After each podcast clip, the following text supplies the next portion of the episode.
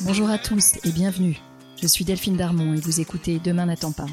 Dans ce podcast, nous discuterons à bâton rompu, à cœur ouvert, avec des hommes et des femmes qui travaillent à rendre le monde un peu meilleur. Ils sont entrepreneurs engagés, investisseurs à impact, fondateurs d'ONG, artistes activistes. Ils repensent les industries traditionnelles comme la mode ou l'agroalimentaire. Ils agissent dans les domaines de la santé, de l'éducation ou de l'environnement. Ensemble, nous échangerons sur leur parcours, les raisons de leur engagement et sur leurs projets. Mon rêve, c'est que ces histoires nous inspirent et nous servent à trouver notre propre chemin pour passer à l'action. Je vous souhaite une très bonne écoute.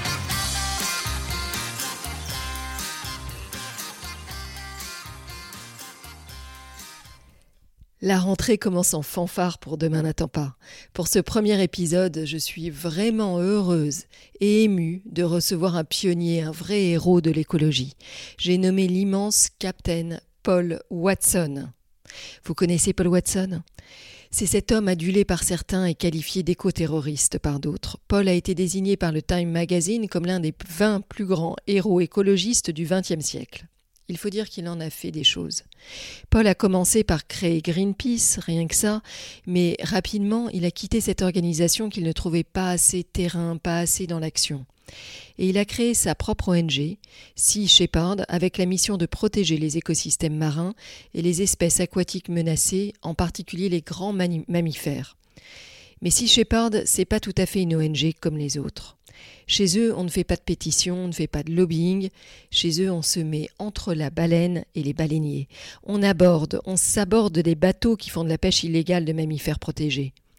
Bref, on est de vrais pirates, des robins des bois de la mer. Paul, c'est un peu un mythe vivant dans le milieu, une vraie rockstar, et le recevoir à mon micro m'a beaucoup ému. Aujourd'hui, Paul nous parle des raisons qui l'ont amené à s'engager dès la première heure et de ses motivations pour l'action directe, et des limites qu'il ne franchit jamais. Il nous raconte ses combats et son rapport au danger, lui qui a risqué sa vie toute sa vie, il partage la culture de cette ONG pas comme les autres, ses recrutements très spéciaux, la transformation de Sea Shepherd en un mouvement inarrêtable. Et surtout, il témoigne des menaces qui pèsent aujourd'hui sur la flore et sur la faune marine, et notamment sur le phytoplancton, et des risques que cela fait peser sur la possibilité même de la vie sur Terre. Voilà un épisode nécessaire, magistral, à mettre entre toutes les oreilles. Alors parlez-en autour de vous, faites-le circuler et n'oubliez pas de mettre un gentil commentaire sur Apple Podcast quand vous en avez le temps. Une dernière chose, l'épisode est dans la langue de Shakespeare, alors il va vous permettre de rafraîchir votre anglais. C'est pas beau? Allez, bonne écoute à tous. Hi Paul. Hi, how are you doing? Paul, I am really honored to welcome you today at Demain n'attend pas. Thank you so much for taking the time. Paul, to begin with, um, I would love to take you back to your childhood and early 20s. Could you share with us your memories of your first step into action and tell us what, is, what it is that drove you to become an activist and a sailor?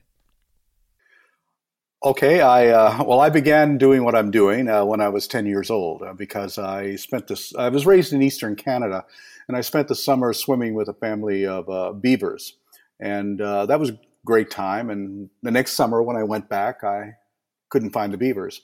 And I had found that trappers had taken them all during the winter. And that made me very angry. So that winter, I began to walk the trap lines and uh, free any animals from the traps and to destroy the traps. And uh, so that's how I really started. I think I've been doing the same thing ever, ever since. But uh, then I, you know, I ran off to sea when I was 17. I was in the Norwegian and the Swedish Merchant Marine. I was in the Canadian Coast Guard. Then in 1969, there was a demonstration on the Canadian US border over nuclear testing at Amchitka Island in the Aleutians. And uh, everybody from that demonstration got together to see what we could do about it. And we knew that the, the Quakers had sent a, a ship down to, or a boat, a sailing boat down to uh, Bikini Atoll in the 1956 to protest nuclear testing then. So we decided, well, let's get a boat. And um, so the two groups came together, the Sierra Club and the Quakers and I was with the Sierra Club.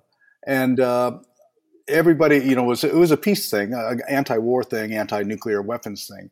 But I was there for a different reason, and the reason being is that Amchitka was a wildlife reserve, and you couldn't go on the island with a rifle. But here they are blowing a, five megaton bomb underneath it, and that killed quite a number of sea lions and other marine life because of the shock waves.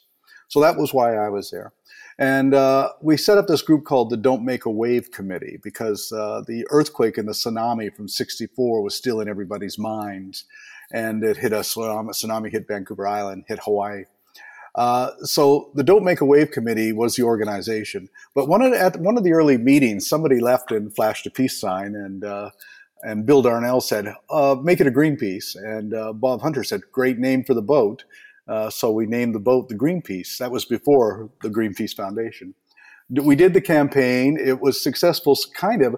The, the, the first boat that went up, which I was not on, uh, they delayed the the test and it didn't happen. The second uh, boat, which I was on, they put the test a couple of days ahead, uh, and so we were only a few hundred miles away when they blew up. So we thought we had failed, but the publicity resulted in um, no more further nuclear testing. So it was quite a in Amchitka. So it was quite a successful in that way.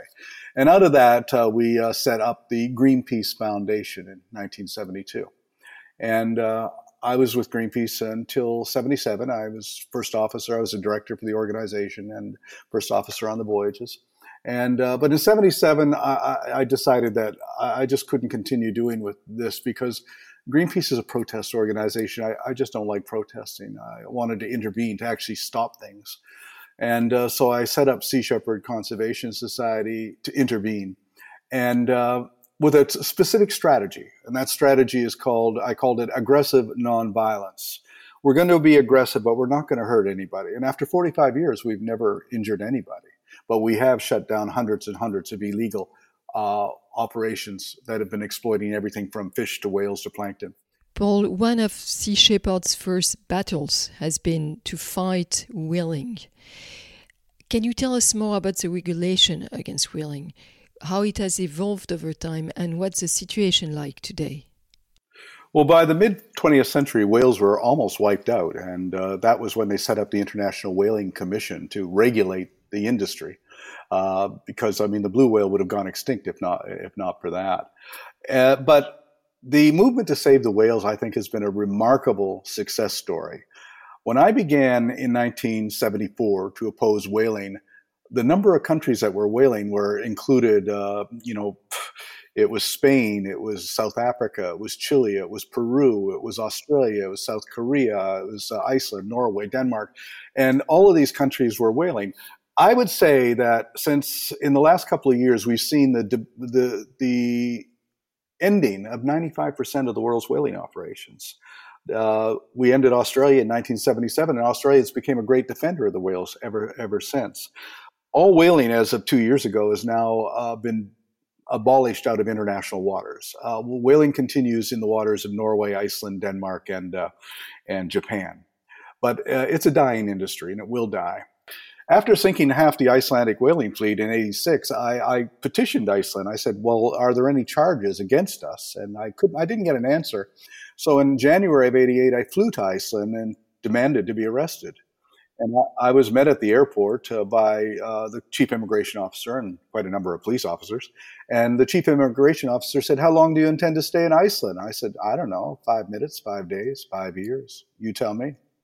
And then they said, Well, we have to go to interrogation. I said, Okay, it sounds like fun. Let's go to interrogation. They said, Are you admitting to sinking these ships?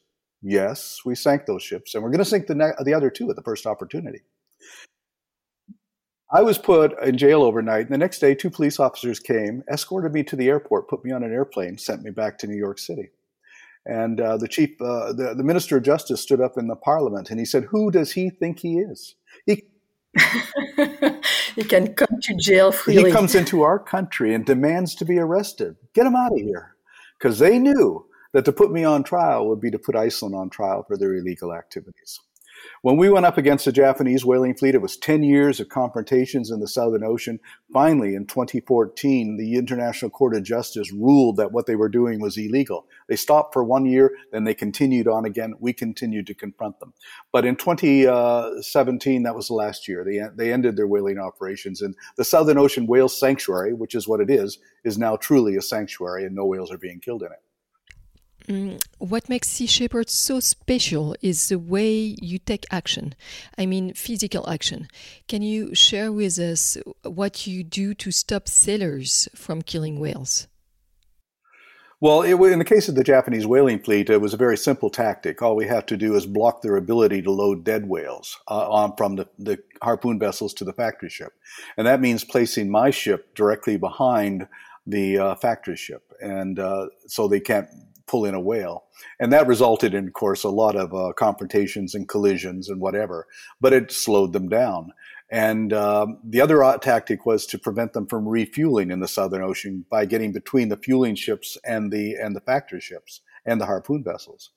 And so our success every year increased. They, we, we saved 10% of the, the, the, the, we prevented them from taking 10% of the quota, then 30% of the quota, then 40%. And then finally in 2012, 13, they only took 10%. We, we saved 90% of the whales they were targeting. And we cost them over $150 million in losses. It was very unprofitable for them. Uh, and of course, they were quite enraged and, uh, you know, made all sorts of noise about our so-called illegal activities. But every time it went towards the International Whaling Commission, it was pointed out that what they were doing wasn't lawful themselves. And um, so, and then and then the International Court of Justice ruled against them also. So we feel vindicated in, in that in that way. Um, you know, with the pirate whaling ships, I just we just hunted them down and sunk sank them really on that. Uh, but we've also we sank. Uh, There's no one on board. No one's on board. No, we sank. We sank. Uh, we sank two vessels in uh, Norway. We scuttled them at dockside. Uh, one on Christmas Day uh, when we knew everybody would be partying and wouldn't be on board. But the reason that you know there, there's a number of whaling vessels, so we couldn't stop whaling in in Norway by sinking one or two whaling vessels. But what we could do was increase the premiums on their insurance. So now that the, the, the insurance companies saw whaling boats sunk, they demanded war insurance, which increased uh, those premiums tremendously. So it became much more costly for them to go whaling uh, on that. It's because they never knew whether the boat would be sunk or not.